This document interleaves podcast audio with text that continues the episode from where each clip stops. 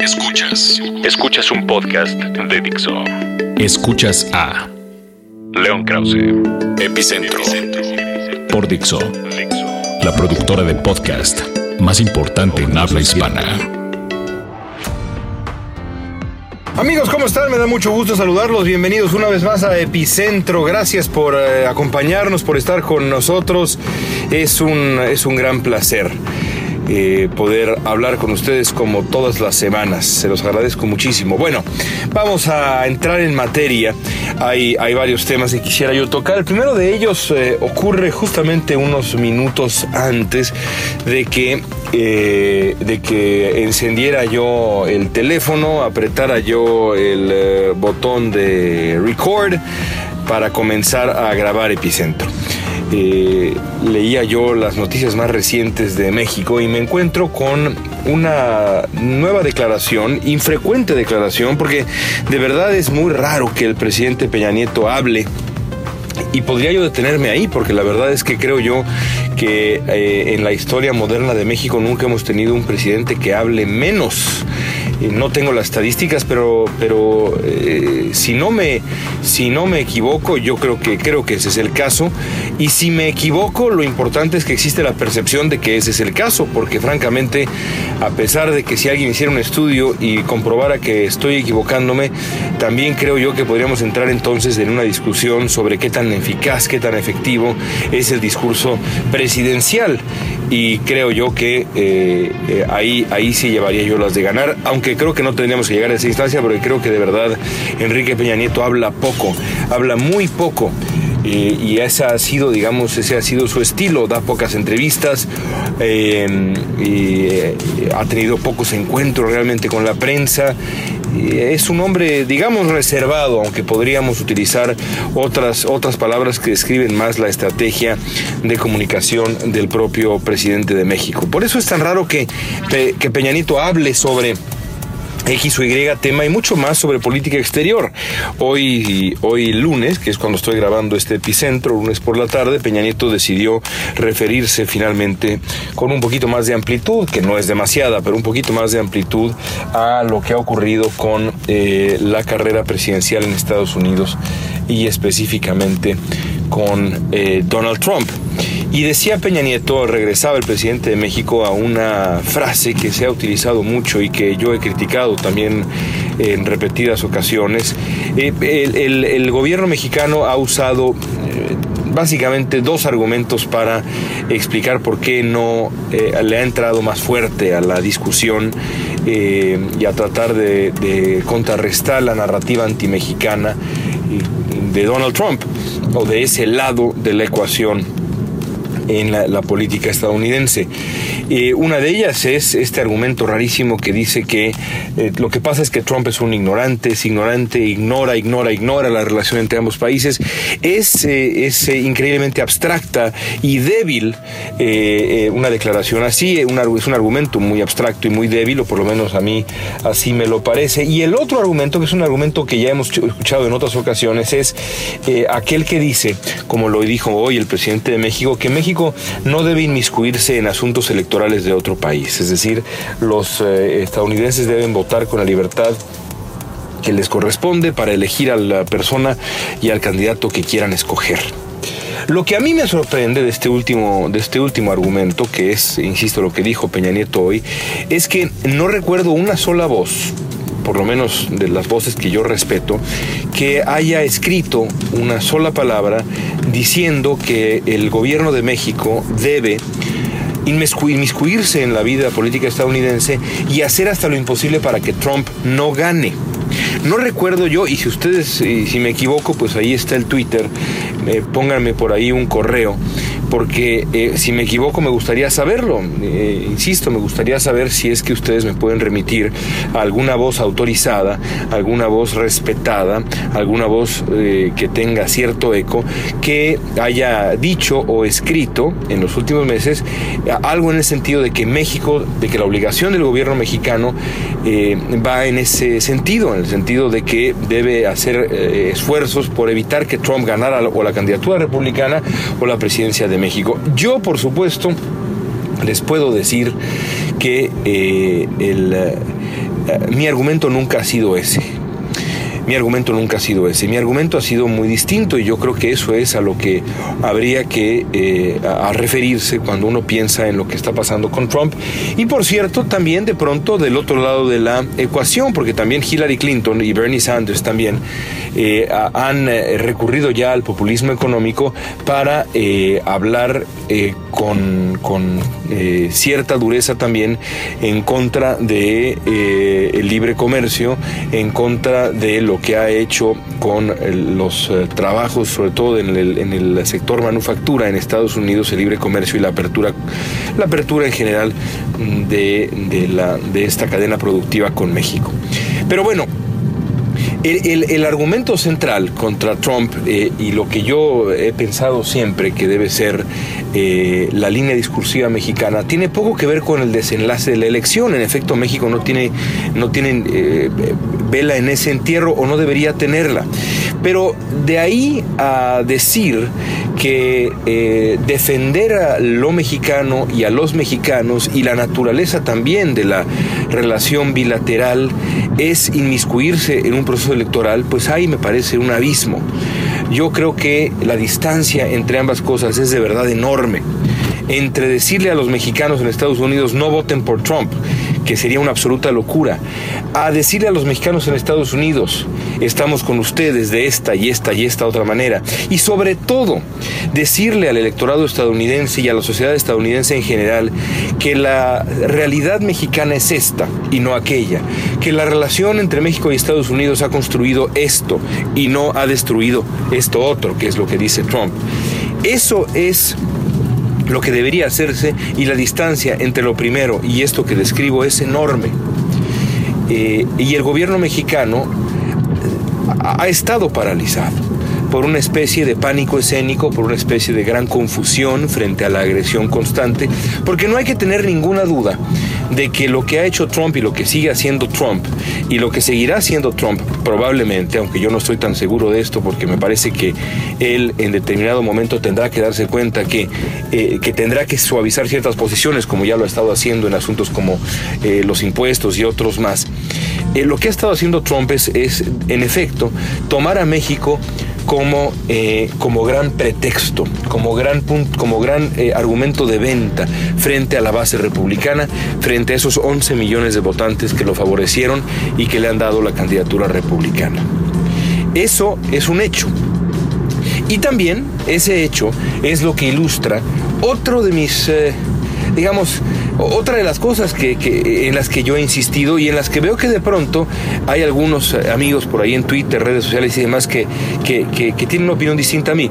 Me refiero, para ser un poquito más eh, claro, a, aquellos que dicen que si México, eh, que si México tuviera algo parecido, Estados Unidos tampoco diría nada.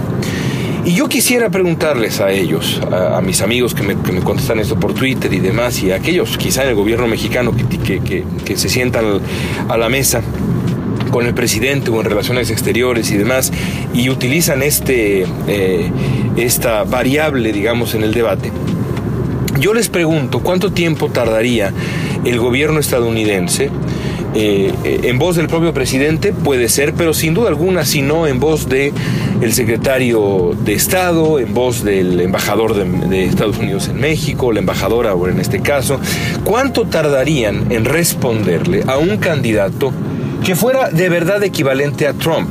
Porque decir, eh, decir, la retórica de pronto ahí populista, antiamericana, que es tan mexicana, eh, pienso de pronto en López Obrador, pero también en Felipe Calderón en su momento, y decir el daño que nos ha hecho Estados Unidos con el consumo de drogas y con las armas, eso es un juego de niños comparado contra lo que ha hecho Trump. Imaginemos un candidato presidencial en México que dijera, los turistas estadounidenses son criminales, vienen a las playas mexicanas a violar a nuestras mujeres, a destrozar al país, a cambiar para siempre nuestra cultura.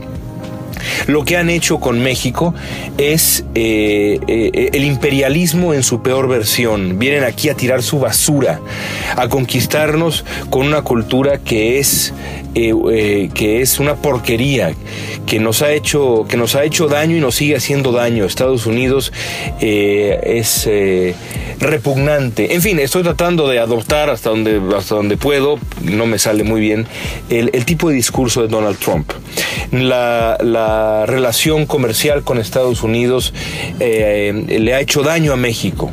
Eh, la manera como Estados Unidos trata a los mexicanos es una ofensa personal para mí. Y si yo llego a Los Pinos, eh, voy a a cambiar para siempre y de manera dramática la relación con Estados Unidos. Se van a romper lazos. No querré hablar con el presidente de Estados Unidos. Eh, en fin, este tipo de retórica, haré cambios en los consulados. Eh, y, no sé, eh, eh, insisto, imaginemos a alguien que hablara de los estadounidenses en general, de la cultura estadounidense en particular, y de eh, los americanos que van a, México, ya sea, ya sea el millón de estadounidenses que viven en, México, que dijera, por ejemplo, voy a deportar a aquellos estadounidenses que no viven, en, que no viven de manera legal en México que eh, no son pocos, ¿eh? No son pocos, son cientos de miles. Eh, imaginemos eso, por ejemplo. ¿Cuánto tiempo creen ustedes que tardaría el gobierno de Estados Unidos y que usara este tipo de argumentos en, en, debates presidenciales una y otra vez, que fuera su bandera principal? ¿Cuánto tiempo creen ustedes que tardaría el gobierno de Estados Unidos en responder? Pues tardaría lo mismo que Hillary Clinton tardó en responderme una pregunta sobre los derechos humanos en México cuando se la hice. Dirán ustedes, ¿se tardó mucho en hablar de México? Sí, se tardó mucho en hablar de México porque nadie le preguntó por México, pero en el momento en que alguien le preguntó por México, inmediatamente dijo lo que pensaba, sin dudar un segundo. Así que no hay que ser ingenuos. Nuestra cautela, eh, tan elegante cautela, no sería en ningún sentido recíproca si, si, si, si, el Trump, el populista nocivo, nativista, lleno de prejuicios, estuviera en México si el antagonismo fuera dibujado desde la Ciudad de México o desde México y no desde Washington o, Estados Unidos. No pensemos, no caigamos en ingenuidades pensando que, Estados Unidos no respondería o no pondría los puntos sobre las IES, porque lo harían. No se trata de inmiscuirse en un proceso electoral, se trata de dejar muy claro qué es México, qué son los mexicanos, qué aportan los mexicanos, cuál es la relación real de la relación entre, entre Estados Unidos, cuál es la naturaleza real de la relación entre Estados Unidos y México. Es así de sencillo. Confundirse no suma en lo más mínimo. Escuchas a León Krause, Epicentro. Y hablando de Donald Trump, bueno, no podemos dejar pasar una edición de Epicentro sin eh, repasar la, realidad política en Estados Unidos, porque las cosas cambian con tal velocidad acá que eh, perdonar una sola semana sería omitir eh, episodios realmente importantes en el desenlace de, este, de esta contienda que ha sido en, ambos lados, en ambos lados del espectro político, entre republicanos y demócratas, de verdad, pero profundamente interesante. Donald Trump, yo tengo la, impresión de que a Trump eh, le sorprendió la manera como concluyó la batalla republicana por la candidatura. Creo que él se había preparado para llevar esta, esta, esta lucha hasta la convención, como ya hemos explicado.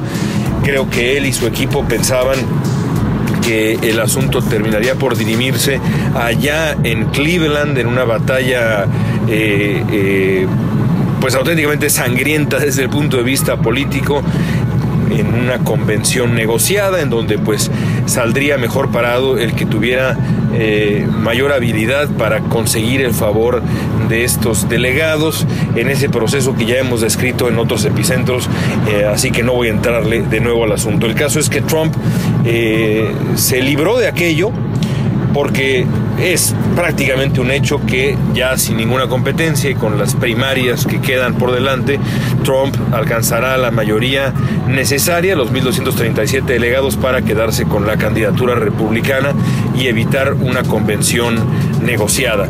Él había ya armado un equipo eh, encabezado por un hombre llamado Paul Manafort, un hombre de una enorme experiencia, un personaje también medio nebuloso, medio oscuro en eh, los últimos 40 años de la política estadounidense y no solamente estadounidense, sino también internacional, porque ha hecho cosas ahí eh, ciertamente criticables y extrañas e insisto nebulosas este hombre Manafort, pero es considerado como un gran operador político, un hombre eh, que conoce de todas todas el proceso de negociación dentro de estas convenciones y lo que podía venir para Trump. El caso es que Trump ya no lo va a necesitar, o por lo menos no va a necesitar ese lado de las habilidades del señor Manafort, porque logró, insisto, evitar una conclusión eh, eh, como la que muchos eh, preveíamos iba a tener no solo Trump, sino la candidatura republicana en general.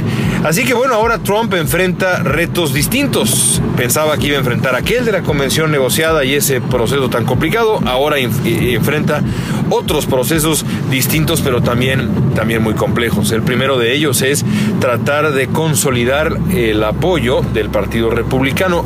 Es complicadísimo porque si hay un partido eh, político dogmático, un partido político que ha eh, establecido reglas del juego eh, que, está, que arraigan en, un dogmatismo ideológico muy, muy marcado, en una rigidez ideológica muy, muy marcada, pues ese es el Partido Republicano y Trump no, es, no es un conservador natural, o por lo menos no lo es en todas las posiciones, en toda la amplitud de la agenda que los republicanos exigen casi de manera religiosa en ambos sentidos de la palabra, porque la religión y el sentido de la religión y demás tiene también un papel eh, importante como vimos en la candidatura de eh, Ted Cruz y del propio Marco Rubio y demás.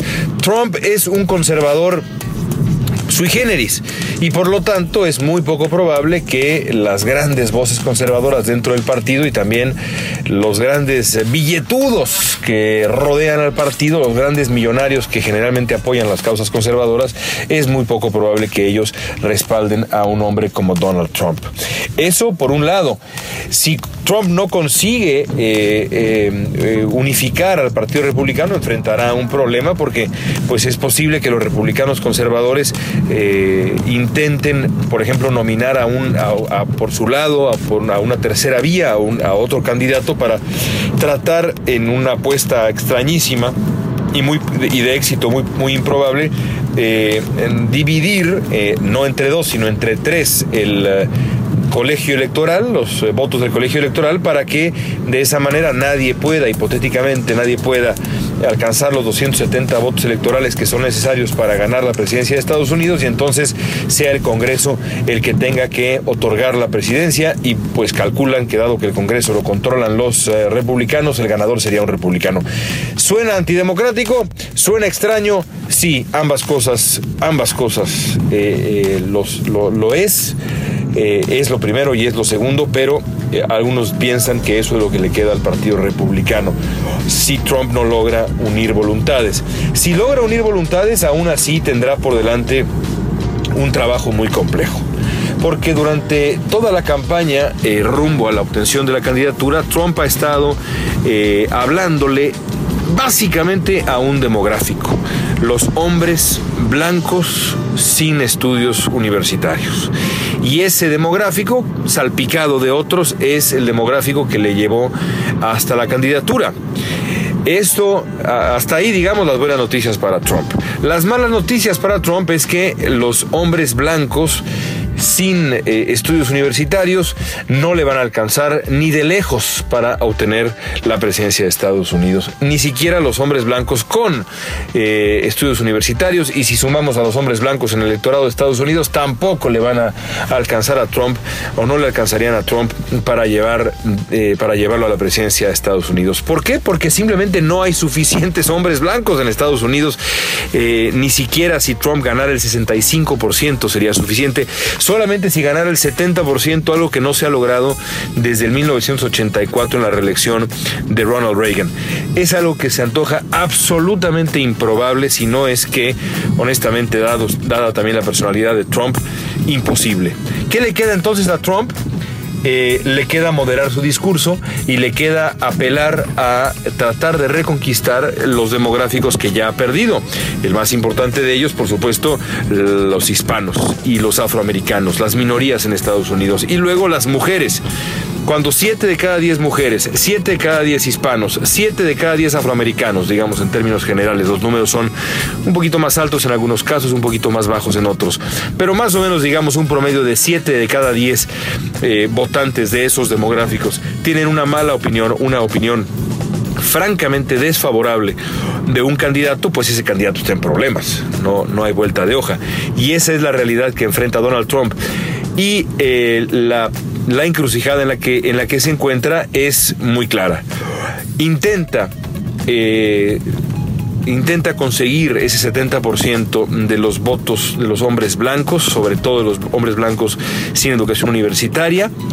Eh, el, voto indignado de los hombres blancos en Estados Unidos, se la juega e intenta lo improbable, si no es que lo imposible, eh, y mantiene la esperanza viva de que los hombres blancos lo lleven a la, a la presidencia. Eh, y entonces mantiene su discurso agresivo y lleno de prejuicios y de confrontación nativista eh, y de aislacionismo y todo esto que ya conocemos, o trata de suavizarse y trata de atraer, por más difícil que sea, a eh, el voto de estas otras de estos otros demográficos que ya describí. Lo más sensato para Trump sería, dado que es además un maestro de la reinvención y todavía queda un buen trecho de aquí a la, mm, elección presidencial. Y todavía eh, hay que tomar en cuenta que Hillary Clinton tiene también sus saltos negativos, es decir, no está enfrentando a Barack Obama o a un candidato que sea que, que tenga una mayoría, digamos, de aprobación o que sea bien visto por la mayoría de los votantes, eh, por eso, precisamente, por esa combinación de factores, creo que Trump le, haría bien a Trump, sería una apuesta eh, interesante y la apuesta más sensata, tratar de suavizarse eh, y, tratar de conquistar el voto de otros que no sean ese demográfico que lo ha llevado hasta donde está. El problema para Trump con eso es que si suaviza su posición, entonces a lo mejor pierde a sus votantes tradicionales y entonces se queda como el perro, el proverbial perro de las dos tortas en el sentido electoral. Y eso pues sí, evidentemente es el peor escenario, el peor de los mundos posibles para Donald Trump. Por lo pronto, mientras Trump decide qué estrategia seguir, mientras el Partido Republicano decide si se alinea o no con el candidato que eligieron los votantes, lo cierto es que por lo pronto, ya voces del Partido Demócrata están haciendo con Trump lo mismo que hicieron con Mitt Romney hace cuatro años, aprovechando el verano, el principio del verano, para tratar de definir al personaje en cuestión en la mente del electorado más general. A Mitt Romney lo atacaron, digamos, eh, antes de tiempo eh, o antes del tiempo tradicional, porque generalmente pues las elecciones y las campañas presidenciales en Estados Unidos se calientan más bien rumbo al final del verano eh, o al otoño pero en el caso de hace cuatro años, los demócratas fueron muy hábiles, muy inteligentes, la campaña de Obama sí lo hizo, y logró definir a Mitt Romney en la percepción, digamos, mayoritaria del electorado como un hombre adinerado, eh, eh, sin ningún tipo de, sentido eh, común, o más bien de common touch, como dicen por acá en Estados Unidos, es decir, un hombre que estaba muy lejos de tener el pulso de la población en general, eh, un, riquillo adinerado que iba a proteger nada más a otros riquillos adinerados eh, y que iba a tratar, a tratar con, desprecio, con desdén, con crueldad a, otros que no son como él, empezando por las minorías. Lo hicieron con tal efectividad que Mitt Romney nunca pudo levantarse y él mismo cometió algunos errores que lo llevaron a la derrota. La tirada del Partido eh, Demócrata ahora es hacer lo mismo con Donald Trump y ya lo vemos ahora con, con voces como el presidente Obama, la senadora Elizabeth Warren, que es fundamental, y la que, y, por cierto, la persona que a mí me gustaría ver eh, al lado de Hillary Clinton como candidata vicepresidencial, el propio Bernie Sanders a su manera, aunque está cada vez más enfocado en Hillary Clinton todavía, la propia señora Clinton, todos están tratando de definir a Donald Trump como un, eh, como un peligro, como un hombre poco preparado, como un hombre frívolo, como un hombre grosero, como un hombre, en fin, como lo que Trump en muchos sentidos ha demostrado ser. Y creo que el destino de la elección va a depender mucho de qué tanto éxito tengan los demócratas. Y, eh, y, será muy interesante verlo. Es la estrategia clarísima, esa estrategia de confrontación, de sacar a Trump de sus casillas, de irritarlo, para exponerlo como lo que es y tratar de fijar en eh, el electorado más general, el universo más grande de votantes en Estados Unidos, la percepción de la imagen pública de Trump. Esa es la tirada, ya veremos si lo logran. Escuchas, Escuchas a, León Krause. Epicentro. Fixo.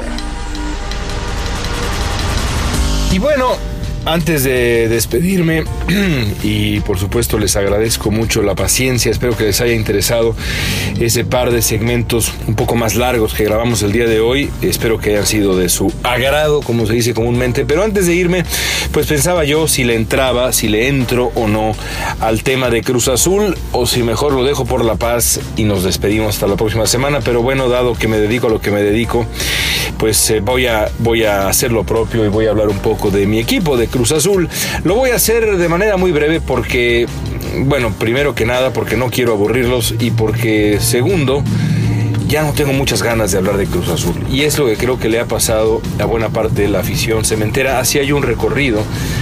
Eh, eh, un recorrido nada más ahí rápido en mis recuerdos, un recorrido sobre eh, la historia de Cruz Azul, la historia relativamente reciente de estos años y repasaba yo los nombres de los técnicos que han, que han eh, pasado por Cruz Azul, Sergio Bueno, Vázquez, el uh, profe Mesa, Marcarián, eh, por supuesto Luis Fernando Tena en la, segunda etapa, eh, el profe Galindo, Benjamín Galindo, el maestro Galindo, en fin, muchos nombres distintos de técnicos que en los últimos años han pasado por la Noria y trataba yo de hacer, de hacer un recuento de, lo que ha vivido Cruz Azul y lo que ha vivido Cruz Azul, y ahí sí pues no se necesita ser un genio para saberlo, es una colección de sinsabores que no ha tenido final, con la única, el único paréntesis del, del 1997, cuando Carlos Hermosillo nos eh, da ese título. Eh, el equipo que estaba dirigido por Luis Fernando Tena. Quitando eso, pues ha sido una, eh, una cadena de fracasos y de dolorosísimos fracasos no nada más fracasos, sino dolorosos fracasos. Algunos de verdad, pues incomparables, yo diría, eh, en la historia mm, del fútbol mexicano.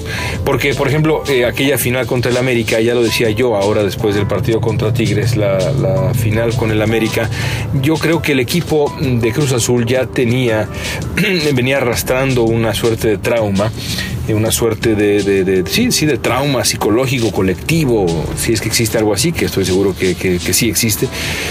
Y luego la, la, final contra América, que es una final eh, pues casi indescriptible para quienes eh, eh, queremos a Cruz Azul, creo yo que termina por consolidar un trauma